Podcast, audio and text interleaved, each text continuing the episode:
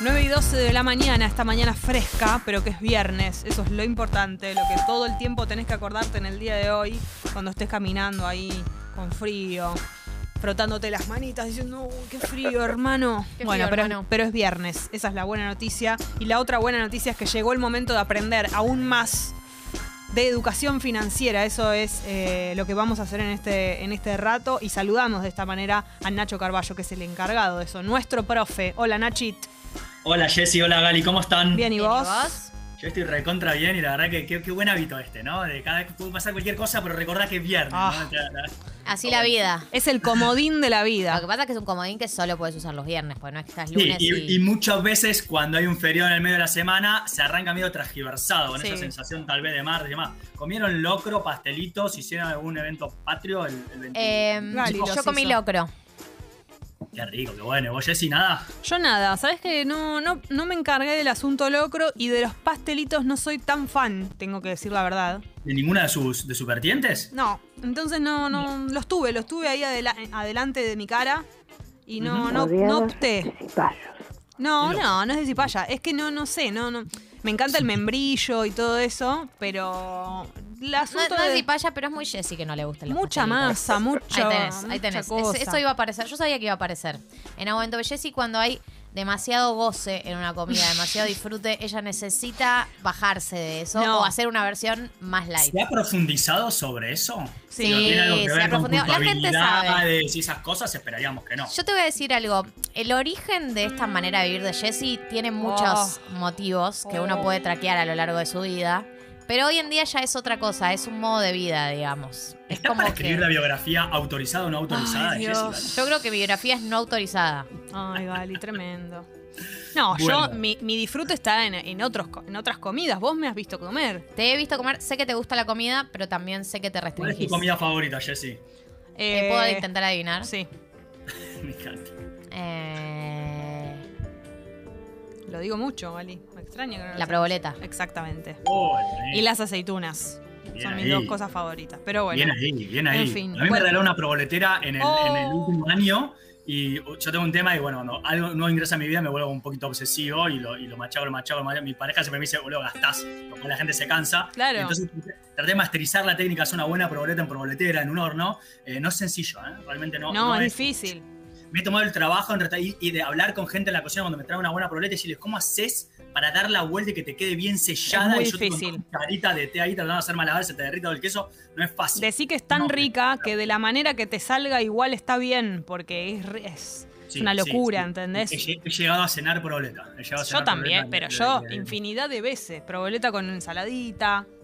¿Entendés? Ah, bueno, este- este- ahí está, igual está el equilibrio. Guarda, Porque necesita bajarlo con algo. Claro, y sí.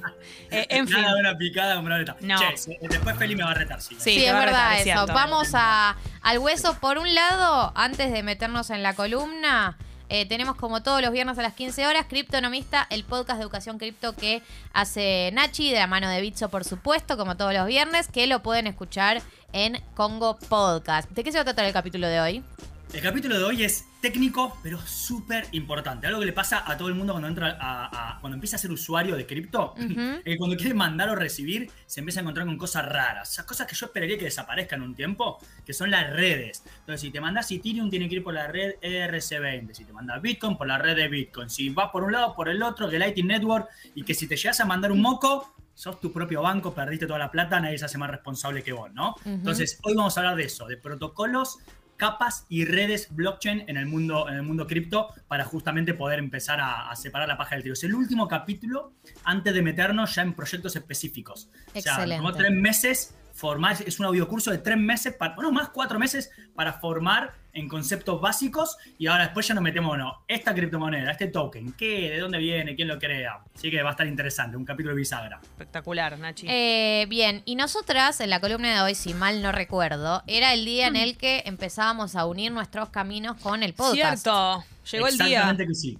Sí, eh, ¿cómo se llama eso cuando, bueno, el Señor de los Anillos, el Hobbit, o cuando aparece una, tipo, una temporada y una anterior? No sé cómo se llama. Previously on. Precuela. Ah, Hay Una precuela. precuela, espectacular. Estuvimos haciendo la precuela del podcast hasta Gracias, ahora Rami. en esta columna y ahora vamos a meternos un poquito en lo que realmente tenemos que hablar. Así que yo les voy a hablar de cómo nace todo esto.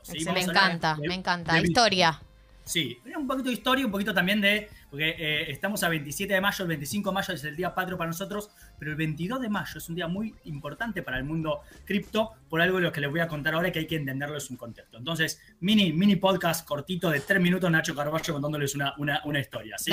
¿Cuándo nace Bitcoin? Crisis financiera internacional, se cae el mundo de nuevo allá por el 2008, la crisis financiera más más dura del capitalismo desde 1930, la conocida como la Gran Depresión, que todavía hoy deja secuelas. No vivimos en Europa tasa de desempleo juvenil altísima, de gente que era joven, ya no más joven, justamente producto de esta gran crisis, que eh, tiene como, se quiere, frutilla de, este, de este horrible postre, la crisis de Lehman Brothers, ¿no? Y a partir de ahí, crisis en el sistema financiero y bancario, que lleva a Estados Unidos a salvar a los bancos. En ese contexto, donde se salvan a los bancos, es que aparece este personaje o este conjunto de personajes bajo el seudónimo de Satoshi Nakamoto. ¿Escucharon hablar de Satoshi Nakamoto? Seguramente algo por ahí. Me suena su nombre, pero parece que estoy diciendo. No, igual yo iba a decir lo mismo. Me suena el nombre, pero no sé más que eso. Bueno, Satoshi Nakamoto es quien creó Bitcoin. Nadie sabe quién es. Es un paper que aparece real. Mentira, era un forero que empezó y que publicó esta propuesta de crear Bitcoin, eh, siempre bajo este seudónimo. No se sabe si es una persona, un conjunto de personas, un conjunto de empresas. Hay mil, mil, mitos por detrás de todo esto, pero que le da este romanticismo, ¿no? Un mm. romanticismo en base a Satoshi Nakamoto. Satoshi Nakamoto, un romanticismo que busca en el año 2008, en plena crisis, y que, y que en el 2008 publica lo que sería el white paper, de esto en el 2009 se activa el primer protocolo, eh, eh, lo, que sea la blockchain de Bitcoin, de crear un sistema de dinero P2P, peer-to-peer, entre personas. ¿Qué quiere decir esto? Sin instituciones eh, intermediarias, sin bancos centrales, sin instituciones financieras reguladas como los bancos. Un sistema descentralizado bajo el nombre de Bitcoin. Una propuesta de una moneda 100% digital y 100%, y 100 descentralizada que en este contexto busca, si se quiere, este, paliar a lo que es el sistema financiero tradicional y a los bancos centrales. Bien, entonces, mm. año 2009 se activa la maquinaria, la bolita de nieve que hay, hace esa avalancha, esa luz, que es el fenómeno cripto, y que este, sin duda lleva a eh, un montón de, vertientes. Para hablar de criptomonedas tenemos que comprender Bitcoin, porque ¿te acuerdas cuando decíamos para entender cripto hay que entender el sistema financiero tradicional? Bueno, para entender todo el resto NFTs, security tokens, distintas blockchains de capa 1, capa 2, capa, etcétera, hay que saber la primera propuesta que es Bitcoin. Yo quisiera simplemente darles algunos datos, porque son 13 años nada más de historia. ¿sí? En, el, 22 de mayo del año 2010, un año después de que se activara esto, se compró, se realizó la primera transacción real. Este era el dato que les quería decir de esta semana eh, pre, esta semana patria, que en el mundo cripto también genera mucho revuelo. ¿Saben qué se compró? ¿Qué? En el mundo real se compraron dos pizzas. Eh, Jessy, ¿te gusta la pizza vos? Me encanta la pizza. ¿Con, ananas solamente? No, con ananá me gusta a mí. Bien ahí, qué ambiciosa. es polémica. En serio, real.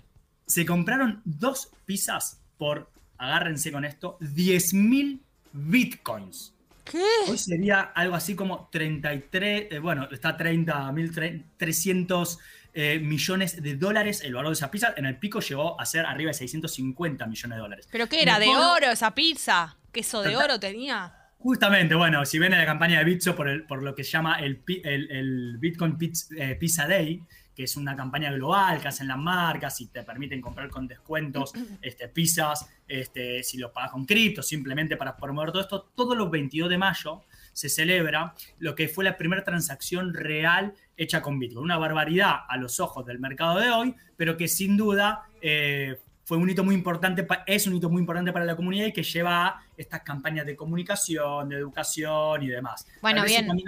Perdón, eso lo tenemos que recordar. Entonces, 22 de mayo, fecha patria para el mundo Bitcoin. El día, hay que comerse unas pizzas ese día. Llegamos una semana tarde, la verdad, si se acuerda que hashtag pasaron cosas y por eso se atrasó dos semanas esto, pero si no, hubiéramos podido aprovechar que Bitso también hizo campaña con el tema de pizza y todos los exchanges lo hacen y hay muchas promociones. Bueno, de ahí en adelante vamos a ir recorriendo un poco después, pero es importante saber que en el 2010 Satoshi Nakamoto se llama al anonimato y dice, ya, está loco, esto se, se, se, descontroló, yo no voy a hablar más. Y se conoce el último mensaje oficial de Satoshi Nakamoto, a partir de ahí es un protocolo que está en la red, que se sostiene a través de minería, vamos a ir hablando de eso también, pero que no hay una empresa, una fundación, una, nadie por detrás, es, es parte de Internet.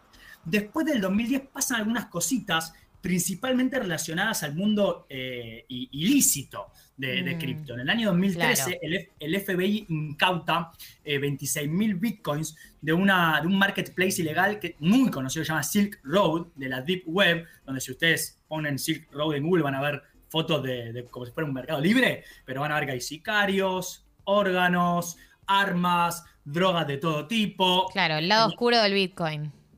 El, la- el inicio de esta historia estuvo muy, muy vinculado al lado oscuro. Y esto, bueno, hubo otros temas, ya no, no, no me quiero extender más, pero el punto es que por todo esto se crea, si se quiere, este imaginario, varios imaginarios que vamos a ir rompiendo en las próximas columnas. Primer imaginario, que cripto es Bitcoin. Y que solamente Bitcoin y demás. No, hay Claro. que- vamos a separar la paja del trigo, hay que separar lo que sería el producto, de la tecnología y por qué todo esto cobra vuelo. Vamos a hablar de blockchain, de Bitcoin y de otras propuestas. También, que de nuevo, tiene sentido que al principio, cuando aparece una nueva tecnología, se utiliza, se quiere más para fines ilícitos, para movilizar eso. Hoy no y más es. si está mayoría- descentralizada, ¿no? Y que no hay estados interviniendo. Sí, pero guarda, porque muchas veces se, se peca de pensar que es completamente anónimo y, y Bitcoin es seudónimo. Decir que esto es una radio, no es un, un- un streaming, si no abriríamos un buscador de blockchain y le mostraría en vivo cómo se están moviendo los millones y se, y- y- y se ve todo en vivo. Es una red, una base de datos pública y abierta, como vamos a definir en otras columnas. Pero digo, hay distintos imaginarios que le dieron entonces. Eh, un poco esta retórica, este romanticismo, anticapitalismo tecnológico y qué sé yo. Por otro lado, esta retórica de se usa para temas ilegales, evadir impuestos, ba, ba, ba. y por otro lado, de nuevo, este homólogo de, ah, tenemos que hablar eh, Bitcoin y no hay nada más. Bueno, no, hay más de 20.000 tokens y criptomonedas, vamos a ir hablando de los principales, no todo es, ilegal, por algo acá hay una, una irrupción tecnológica que toman las empresas y sin duda también entonces este, la, la- la tecnología que está por detrás eh, se puede aplicar en muchos casos de uso más allá del monetario financiero que es el que propone Bitcoin. Bien, perfecto, Nachi, me encanta. Y me encanta que hablemos. eh, Me gusta la idea de romper con, con imaginarios sobre Bitcoin, porque creo que mucho eh, los que estamos afuera nos manejamos más por eso que otras cosas, ¿no? Como con lo que nos llega, los discursos que nos llegan, así que está bueno Y te, acer- desarmarlos te acerca más. de acá en adelante. ¿Me puedes excusar una cosita? Sí, Obvio. Para mí es claro. súper valioso porque eh, con todos estos tiempos las cada vez las conozco más y cuando nos encontramos en los pasillos con Feli también, yo me pongo Es re verdad. contento, qué lindo, nos conocemos más y hoy nos llevamos que sabemos que eh, Jessie es fanática de la proboleta, de la pizza de ananá, pero no Qué estamos lindo. respondiendo preguntas de los oyentes. Es cierto. ¿Podemos- Bien. ¿Me puedo comprometer yo con ustedes a que la próxima columna Hagamos Entonces- esto, sí, porque eh, no- nos, pasa, nos pasa esto a veces que hacemos la columna y después nos queda poco tiempo para las preguntas. Que manden las preguntas hoy eh, y las tomamos para la semana que viene. Pero Las que se dejamos abre agendadas. ahora el momento Sí, de preguntas para que manden los oyentes que siempre tienen preguntas que... si me las quieren adelantar, yo en- directamente voy, estas son las más... Es verdad, te las, bueno, te las adelantamos eh, en la semana y las respondemos el eh, viernes que viene. Nachi, Que sea de- una- un día de consultas el viernes que viene. Podemos hacer un día de consultas totalmente. Y ya nos metimos entonces, eh, ahora sí, se acabó la precuela y entramos en lo que es la historia principal de todo esto, que es el mundo cripto, y seguiremos así en, en futuras columnas. Gracias, Dale. chicas, buen fin de. Gracias a vos. Buen fin de Nachi, que descanses.